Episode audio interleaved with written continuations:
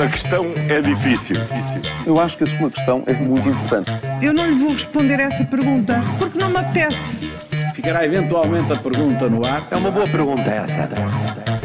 Está no ar o Ainda Bem que faz essa pergunta da Rádio Observador. Paulo Ferreira e Júlio Magalhães. Esta quinta-feira falamos de afinal o Estado tem casas, mais um dia como os outros na saúde, bom senso parlamentar, mas Juca, começamos por declarações de amor. É mesmo, nós e o Brasil, uma relação difícil. Não sei porque é que diz isso, as relações atuais parecem ser melhores que nunca. É, a avaliar pelas declarações do Presidente da República e do Primeiro-Ministro, já falta só mesmo unir o Atlântico por estrada.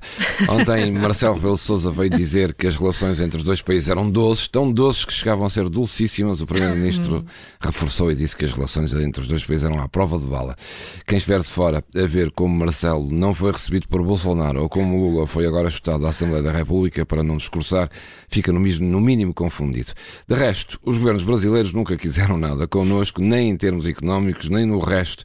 Ontem, devo dizer, até ouvi um correspondente no Brasil a dizer que este tema nem sequer era uma preocupação Brasil, não tinha eco nem na presença brasileira, nem sequer na imprensa eh, brasileira.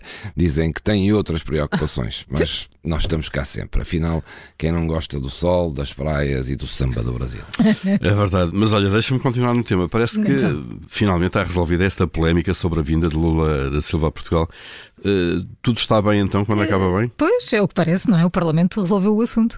É, foi decidido e bem que o presidente brasileiro então estará no Parlamento numa sessão solene, mas que não será a sessão comemorativa do 25 de Abril. E é decisão normal, habitual, e tudo teria sido evitado eh, não fosse a intervenção desastrosa e desastrada do, do Ministro dos Negócios Estrangeiros, quando anunciou então que Lula iria participar e discursar na sessão habitual em que se celebra a Revolução. Os deputados decidiram agora resgatar a autonomia da instituição e fizeram muito bem. Ora, e terá sido uma surpresa as urgências eh, pediátricas do Hospital de Louros terem mesmo fechado. O Ministro, pelo menos, diz que ficou surpreso com as demissões dos diretores. Estava o ministro a dizer e que estava surpreendido e logo a seguir estavam os representantes do sindicato, o administrador do hospital e o presidente da Ordem dos Médicos a dizer que era tudo menos surpreendente e que já se sabia que mais tarde ou mais cedo era o que ia acontecer.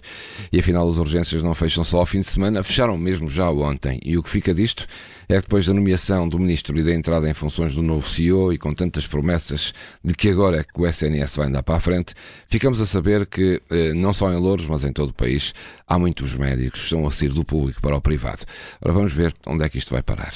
Olha, e é desta que o Estado vai dar bom uso às centenas de imóveis vazios que tem na sua posse? Uh, começam a ser identificados já muitos prédios que podem ser uh, utilizados para a habitação. É, mas foi preciso uma enorme polémica pública como reação à intenção do governo de arrendar compulsivamente casas privadas, de facto, para que o Estado mexesse os pés, não é?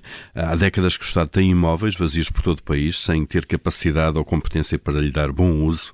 É, Claro que é sempre mais fácil fazer leis e recorrer ao património privado que identificar, fazer os projetos, fazer as obras, recuperar eh, e colocar no mercado os prédios que o Estado tem. Isso dá muito trabalho, exige organização, coisa que o Estado tem demonstrado que não tem.